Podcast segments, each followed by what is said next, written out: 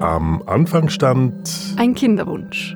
Da war Marina Belobrovaja Mitte 30. Da ich keine Beziehung zu dem Zeitpunkt geführt habe, habe ich mich umgeschaut. Ich habe recherchiert. Recherchiert hat sie im Internet. Sie wollte wissen, wie sie ohne feste Beziehung ihren Kinderwunsch erfüllen kann. Allerdings war mir das von Beginn an bewusst, dass das kein legaler Weg ist, weil Samenspenden für alleinstehende Personen nicht legal möglich sind im Moment in der Schweiz nach wie vor und private Samenspende zwangsläufig damit verbunden ist, dass das unter dem Schirm des Gesetzes läuft. Heute ist Marinas Tochter Nelly knapp zehn Jahre alt. Also die Tochter eben heißt Nelly und ihr Vater, das ist ein privater Samenspender. Und privater Spermienspender heißt in diesem Fall, dass sich Marina Beloprova ja mit dem Mann getroffen hat Sex hatte und schon beim ersten Versuch schwanger geworden ist. Und seither haben die beiden nur noch sporadisch Kontakt. Offiziell hat der Samenspender seine Vaterschaft nie anerkannt. Mich hat interessiert, wie Mutter und Tochter mit der vermeintlichen Leerstelle durch den abwesenden Vater umgehen und welche rechtlichen und ethischen Fragen sich stellen. Mein Name ist Lea Burger. Und ich bin Bernhard Senn.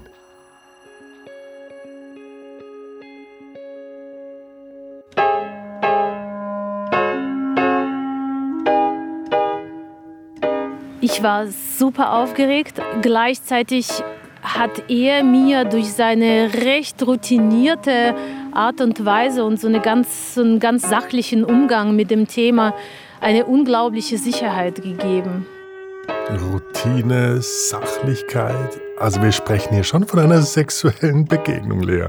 Ja, die beiden haben sich in einem Hotel irgendwo im Schweizer Mittelland getroffen routiniert, weil der Spermienspender damals, also vor gut zehn Jahren, schon circa 20 Frauen zu einem Kind verholfen hatte. Oha, also wirklich ein Routinier. Das klingt alles recht unromantisch, aber es diente dem Zweck. Warum hat sich Marina Beloprova ja für diesen Weg entschieden? Alles hätte gepasst, um ihren Kinderwunsch zu erfüllen, aber Marina war Single.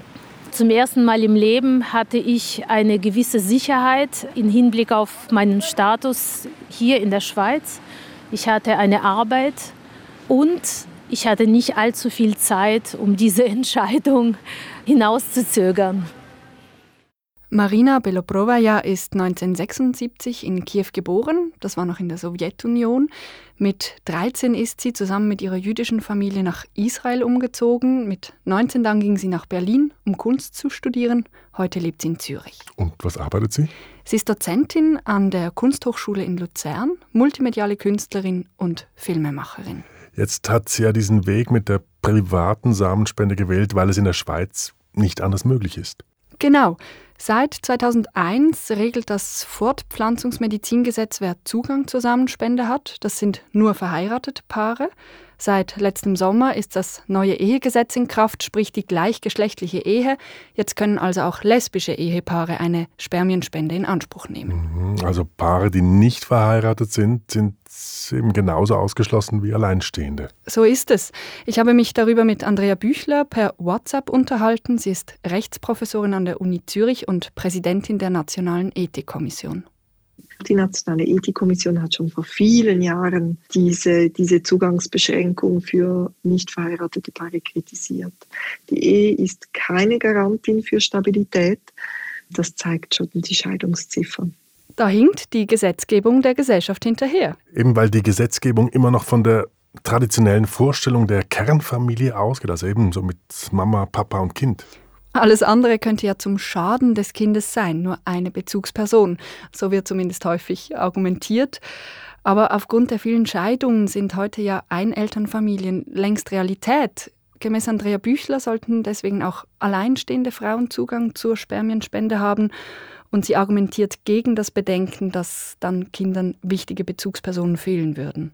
Ja, das ist ja sogar so, dass gerade in diesen Fällen Bezugsnetze vorhanden sind, Bezugspersonen, die, die mittragen, auch dann männliche Bezugspersonen, die eine wichtige Rolle im Leben des Kindes spielen können. Also das heißt, für das Kindeswohl, für glückliche Aufwachsen eines Kindes, da gibt es ja nicht nur die rechtlichen Eltern, Vater, Mutter, genetisch verbunden oder auch nicht, sondern da gibt es auch eine ganze äh, Reihe von weiteren Personen, die wichtig sind oder sein können. Und deswegen ist diese Reduktion auf diese zwei Positionen, die zwingend besetzt sein müssen, eigentlich äh, auch mit dem Argument des Kindeswohls nicht wirklich aufrechtzuerhalten.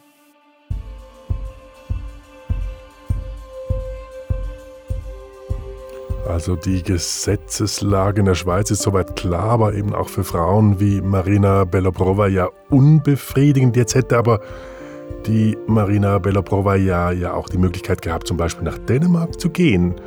Weil dort ist es meines Wissens erlaubt, dass alleinstehende Frauen mit einer Samenspende mittels Samenbank ein Kind zeugen. Ja, in Dänemark gibt es für Alleinstehende zwei Varianten. Das ist einerseits die anonyme Spermienspende oder aber die sogenannte offene Spende. Bei dieser Variante sind die Daten des sogenannten Yes-Spenders hinterlegt und einsehbar. Das kam für Marina aber nicht in Frage. Eine ganz wichtige Überlegung war für mich von Beginn an, meinem entstehenden Kind das Kennenlernen dieser Person zu ermöglichen.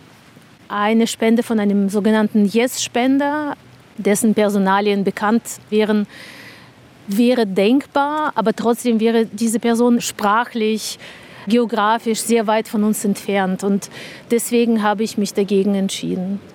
Also Marina Belobrovaja ist ja, sehr pragmatisch an die Sache herangegangen. Sie hat mit einem Mann ein Kind gezeugt, der aber als Bezugsperson im Alltag keine weitere Rolle mehr gespielt hat, auch nicht rechtlich. Damit hat sie sich in einen juristischen Graubereich, in eine Unsicherheit manövriert. Eines Tages ist sie denn auch von der Kinder- und Erwachsenenschutzbehörde KESP vorgeladen worden, eben weil kein Ehemann da war, beziehungsweise ein Mann, der die Vaterschaft anerkannt hätte. Sie musste sich erklären und hat eine Lüge aufgetischt. Dass ich bei einem One-Night-Stand in, in Berlin mit einem Mann zusammenkam, dessen Namen ich zwar weiß, aber der nicht auffindbar ist diese Lüge hat mir viel abverlangt innerlich und äh, als ich dann da raus bin und zurück nach Hause bin und ein Freund zu Besuch war, erzählte ich ihm die Situation und war wirklich aufgeregt und sagte, denkst du, sie werden mir das abnehmen? Und er meinte zu mir, Sag mal, meinst du wirklich, dass sie dir die Wahrheit abnehmen würden? Nämlich, dass du im Internet einen Typen kennengelernt hast, mit dem du ein Kind gezeugt hast und das soll jetzt sozusagen die eigentliche Geschichte sein. Also mit anderen Worten, die Wahrheit wäre weniger glaubhaft gewesen als die Lüge. Und die KESP hat die Geschichte tatsächlich geschluckt. Okay. Marina bekam daraufhin einen Beistand, der begleitete sie, bis Tochter Nelly etwa drei Jahre alt war. Dann zog sich die KESP zurück. Erstens sind wir da nicht weitergekommen auf der Suche nach einem Erzeuger. Zweitens, sie haben gesehen, das Kind lebt in sogenannt guten Verhältnissen. Und aufgrund äh, dieser Beobachtungen haben sie dann entschieden, uns einfach allein leben zu lassen.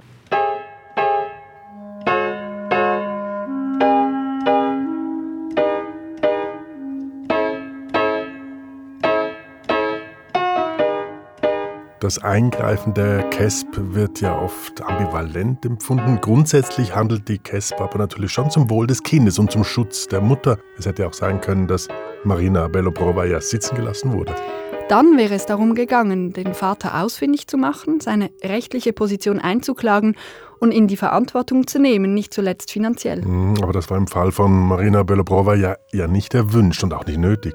Weil sie dank ihrem guten Job finanziell unabhängig ist. Das wurde mir erst später klar und auch erst als, als meine Tochter zur Welt kam, dass ich gerade aufgrund dieser Privilegiertheit diesen Weg relativ unbeschwert gehen konnte. Also einerseits überhaupt die Entscheidung zu treffen, allein ein Kind auf die Welt zu bringen, wobei meine Eltern ja ganz weit weg leben und mir nicht täglich helfen können und einspringen können und dann aber auch die Möglichkeit habe, mir ein Netzwerk aus BabysitterInnen aufzubauen, die ich für Unterstützung bezahlen kann. Marina Belobrova hat hier gerade ihre Eltern erwähnt. Wie haben die damals reagiert, dass ihre Tochter ein Kind ohne sozialen Vater zur Welt bringt?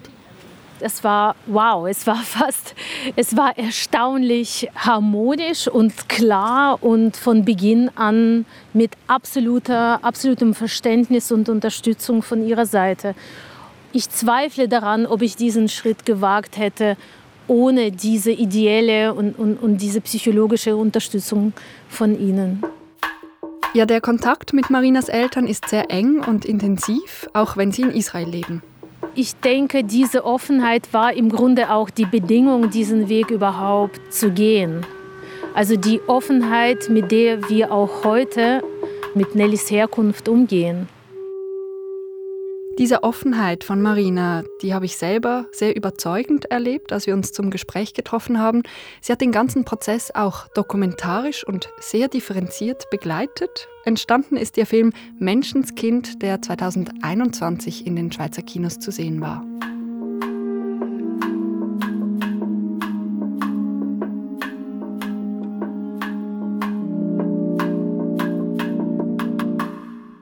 Was weiß eigentlich Nelly, die Tochter, selbst über ihre Entstehung?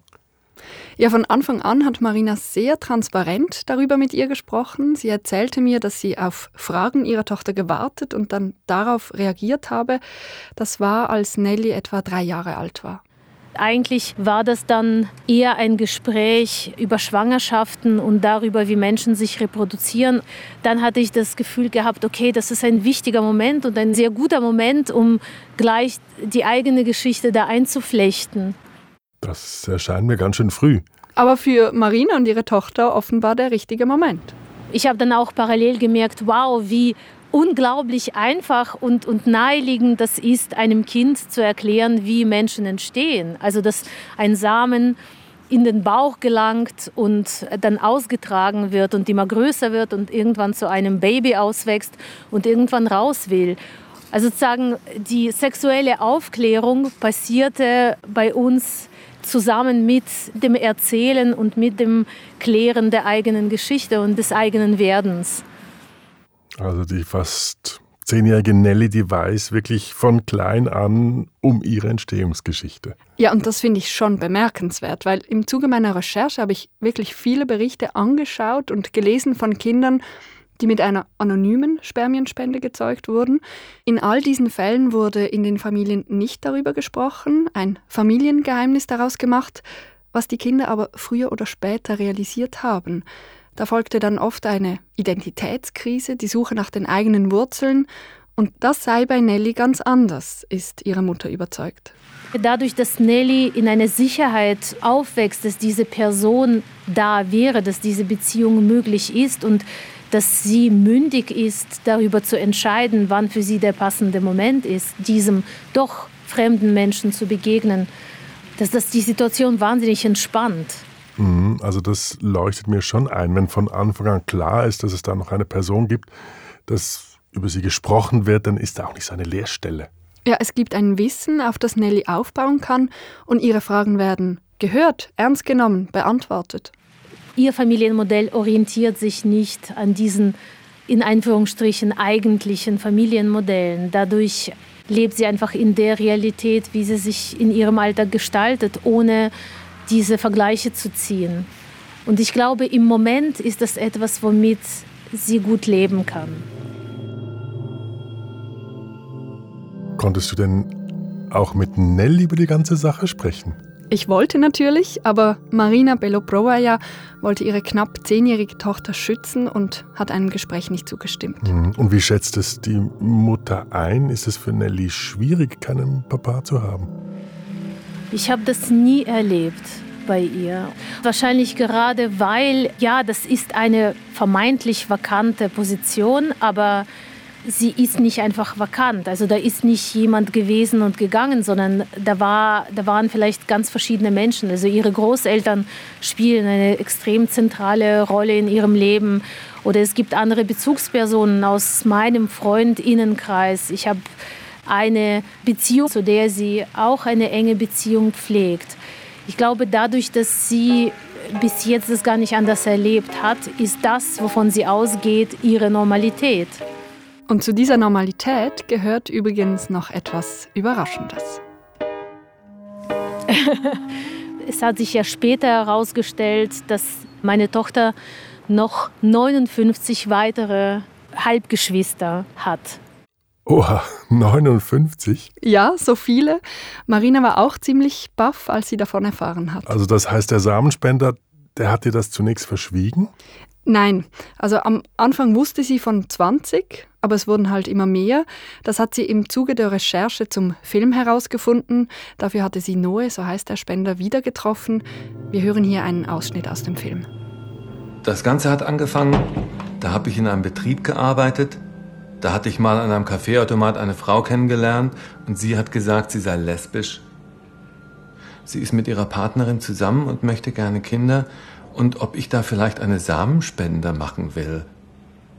Und dann habe ich mir gedacht, ja gut, wieso eigentlich nicht? Aber nicht bei diesem Paar, weil in meinem näheren Umfeld geht das nicht. So bin ich ein bisschen da reingerutscht in das Ganze.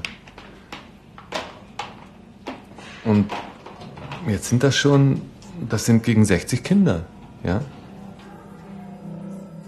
Spermienspender Noe besteht übrigens nicht auf Sex. Es gibt auch eine andere Möglichkeit, nämlich dass er in einen Becher ejakuliert und sich dann die Frau das Sperma mit einer Pipette einführt. Verdienen will er damit auch nichts, aber er hat schon gewisse Fantasien, was die Zukunft angeht. Ich denke, Leben schenken ist etwas Positives und mittlerweile ist einer nach Kanada ausgewandert, nach Berlin, ein paar sind im süddeutschen Raum, Österreich, Schweiz.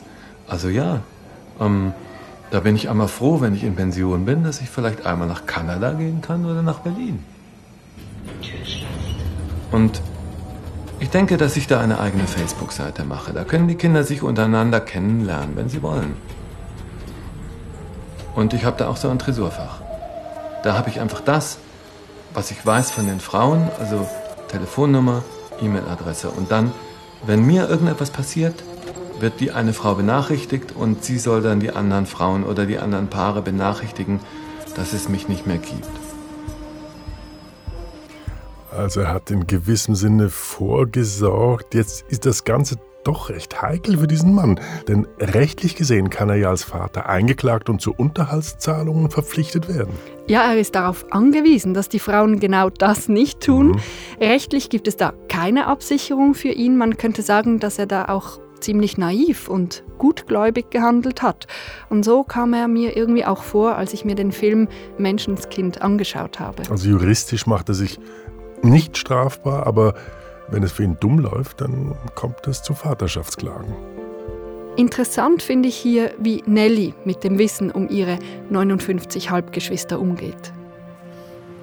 Es war ganz besonders, als Nelly letztes Jahr in der Schule das Thema Familie hatte dann war das eigentlich für sie das erste Mal, dass sie sehr öffentlich darüber gesprochen hat, aber vollkommen fasziniert. Also und auch irgendwie stolz auf auf die Tatsache. Sie, sie musste dann von sich erzählen und kam ganz cool in das Gespräch rein und meinte also, ich habe 59 Geschwister. Und das war noch total interessant, weil anscheinend haben die Kinder das mit einer absoluten Selbstverständlichkeit aufgenommen, wohingegen die Lehrerin schon etwas irritiert reagiert hat. Also ich als Lehrer wäre da vermutlich auch etwas irritiert gewesen. Sag mal, Lea, wie nennt Nelly eigentlich ihren genetischen Vater? Ja, das ist nicht ganz einfach. Marina und sie sind da ständig im Gespräch miteinander und suchen nach passenden Begriffen. Samenspende ist eigentlich ein ökonomischer Begriff. Das geht nicht wirklich auf für mich. Und ich habe nach anderen Möglichkeiten gesucht. Im Gespräch mit Nelly, als sie noch drei war und ich ihr diesen ganzen Prozess erklärt habe, wie sein Samen in meinen Bauch gelangt, habe ich gesagt, der Mann, der mir geholfen hat, fand ich irgendwann auch recht unpräzise und irgendwie so infantil. Also ich wollte präzise werden mit ihr. Irgendwann kam sie selbst mit dem Begriff des biologischen Vaters. Ich wusste gar nicht, wo sie das aufgegabelt hat. Aber ich fand es ganz gut, dass sie sich dann von mir abgrenzt und ihren eigenen Begriff formuliert. Vater drängt sich natürlich auf, der biologische oder genetische Vater, aber der Begriff des Vaters ist für mich so aufgeladen mit einer Beziehung, mit einer Verbindlichkeit, mit einer ähm, Greifbarkeit und Regelmäßigkeit. Also so wie mein Vater eigentlich für mich immer war und ist. Deswegen kann ich mit diesem Begriff nicht wirklich arbeiten. Ja, neue Familienkonstellationen brauchen auch neue Wörter. Apropos neue Wörter, mir ist aufgefallen, dass du immer wieder von Spermienspende und nicht von Samenspende sprichst. Gibt es dafür einen Grund? Ich habe von einer Biologin gelernt, dass der Begriff Samen im Kontext der menschlichen Fortpflanzung eigentlich etwas Falsches assoziiert. In der Pflanzenwelt ist ein Samen ja eine befruchtete Zelle, die das Potenzial zu wachsen hat, also quasi ein Embryo. Ein menschlich-männlicher Samen hingegen kann alleine ja aber noch nichts entstehen lassen. Also für neues Leben braucht es auch die Eizelle der Frau. Also okay, Spermienspende. Ja, und die Spermienspende ist, wie gesagt, über das Fortpflanzungsmedizingesetz geregelt. In der Schweiz ist die anonyme Spermienspende seit 2001 verboten, weil es ein Recht auf Wissen um die eigene Abstammung gibt. Kinder, die mit einer Spermienspende gezeugt werden, können ab 18 die Daten ihres biologischen Vaters erfragen und mit ihm Kontakt aufnehmen, sofern er das auch will. Andrea Büchler, Präsidentin der Nationalen Ethikkommission, kritisiert diese Altersgrenze jedoch. Das ist enorm spät, müsste nicht sein, ist in anderen Ländern nicht so. Ich sehe überhaupt nicht ein, weshalb dieses Recht erst mit Volljährigkeit und nicht zum Beispiel mit der Urteilsfähigkeit, die viel früher eintritt, bekommt. Also da ist meines Erachtens definitiv Reformbedarf gegeben. Hm, kann ich irgendwo nachvollziehen. Eben Fragen nach der eigenen Identität sind ja oft in der Pubertät wichtig, also so mit 12, 13, 14. Wer bin ich? Woher komme ich? Wo gehöre ich dazu? All diese Fragen eben. Ja, und gerade weil die so relevant sind, hat es mich erstaunt, dass bislang nur drei Kinder in der Schweiz die Kontaktdaten ihres biologischen Vaters einsehen wollten. So steht es zumindest auf der Webseite des Bundesamts für Gesundheit BAG, das die Zahlen rund um Spermienspenden veröffentlicht. Drei Kinder von insgesamt wie vielen? Also zwischen 2001 und 2004 sind knapp 200 Kinder mit einer Spermienspende gezeugt worden. Die sind heute alle volljährig und könnten also Akteneinsicht verlangen. Hm, aber es ist schon erstaunlich, dass nicht mehr junge Erwachsene ihren biologischen Vater kennenlernen wollen. Wie erklärt sich das? Ah, da gibt es nur Vermutungen. Ein Grund ist sicher das Schweigen der Eltern. Heterosexuelle Paare haben immer noch irgendwie das Gefühl, dieser Norm entsprechen zu müssen mit genetisch eigenem Kind und jede Abweichung davon wird tabuisiert, verheimlicht, versteckt, äh, verschwiegen. So auch kommt es zu diesem Familiengeheimnis, während gleichgeschlechtliche Paare, Alleinstehende ganz umgekehrt irgendwie ihres Anderssein, teilweise auch auf einer politischen Bühne quasi die Anerkennung einfordern mussten oder nach wie vor müssen teilweise. Und das sind ganz unterschiedliche Ausgangslagen. Okay, also der Druck, eben einer Norm zu entsprechen, der muss wirklich wahnsinnig hoch sein. Also dann kommt es zu diesen Familiengeheimnissen. Ja, und es gibt keine rechtliche Bestimmung, dass Eltern ihre Kinder aufklären müssen. Aber es gibt doch im rechtlichen Kontext ein Verständnis davon, dass die Aufklärung der Kinder über ihre genetische Herkunft Teil einer Beistandspflicht ist. Ich würde definitiv sagen, dass das zu diesen Pflichten gehört, aber natürlich, es gibt keinen Durchsetzungsmechanismus. Trotzdem ist Andrea Büchler zuversichtlich, dass künftig mehr Eltern ihre Kinder aufklären werden, nicht zuletzt, weil beispielsweise in der Medizin die Genetik immer eine größere Rolle spielen wird. Mhm. Gibt es noch andere Vermutungen, dass sich bislang eben nur drei junge Menschen gemeldet haben? Ich habe mit einer Entwicklungspsychologin darüber gesprochen und sie sagte mir, dass das Thema mit 18 vielleicht auch gerade einfach nicht so interessant ist. Mhm. Entweder sei es sehr viel früher, eben zum Beispiel mit drei wie bei Nelly oder in der Pubertät, oder dann sehr viel später, wenn es um die eigene Familiengründung zum Beispiel geht. Mit 18 rum ist eher Abnabelung angesagt. Man ist sehr mit sich selbst beschäftigt. Ich könnte mir vorstellen, dass es noch spannend sein könnte, in zwei Jahrzehnten zurückzuschauen, weil eben seit letztem Sommer auch lesbische Ehepaare die Spermienspende in Anspruch nehmen können. Vielleicht sieht man dann ja einen statistisch relevanten Anstieg der Anfragen. Kommen wir zum Schluss nochmals auf Marina Beloprovaja und ihre Tochter Nelly zurück. Bereut sie eigentlich nie ganz bewusst allein Mutter geworden zu sein? Nein, nicht im geringsten. Das wäre ja gar nicht möglich. Meine Entwicklung findet ja statt aufgrund und untrennbar von unserer Beziehung. Es ist ein permanenter Dialog mit ihr und auch eine permanente Auseinandersetzung mit dieser Situation. Und ich bin heute die, die ich bin, in starker Verbundenheit mit diesem Weg. Deswegen wäre das für mich in meiner Situation gar nicht möglich, das anders zu denken. Ihren Weg bereut Marina Beloprova ja nicht. Eher, dass sie sich vor zehn Jahren aufgrund der gesellschaftlichen Verhältnisse in der Schweiz dazu gezwungen sah. Heute gäbe es vielleicht andere Möglichkeiten. Ich hätte wahnsinnig gerne eine andere gesellschaftliche Konstellation gehabt, in der ich auch gerne einen anderen Weg gegangen wäre, in der ich den Begriff der Familie noch mal ganz anders in Frage gestellt hätte und zwar nicht in Abgrenzung zu diesem heteronormativen Modell als jetzt Alleinstehende, die eben keinen Partner hat und deswegen löst sie das auf eine andere Art und Weise, nämlich mit einer Samenspende, sondern ich würde so gerne unsere, unseren Familienbegriff ganz anders denken. Aber ich habe nicht viel bewirkt, abgesehen von meiner und unserer Geschichte.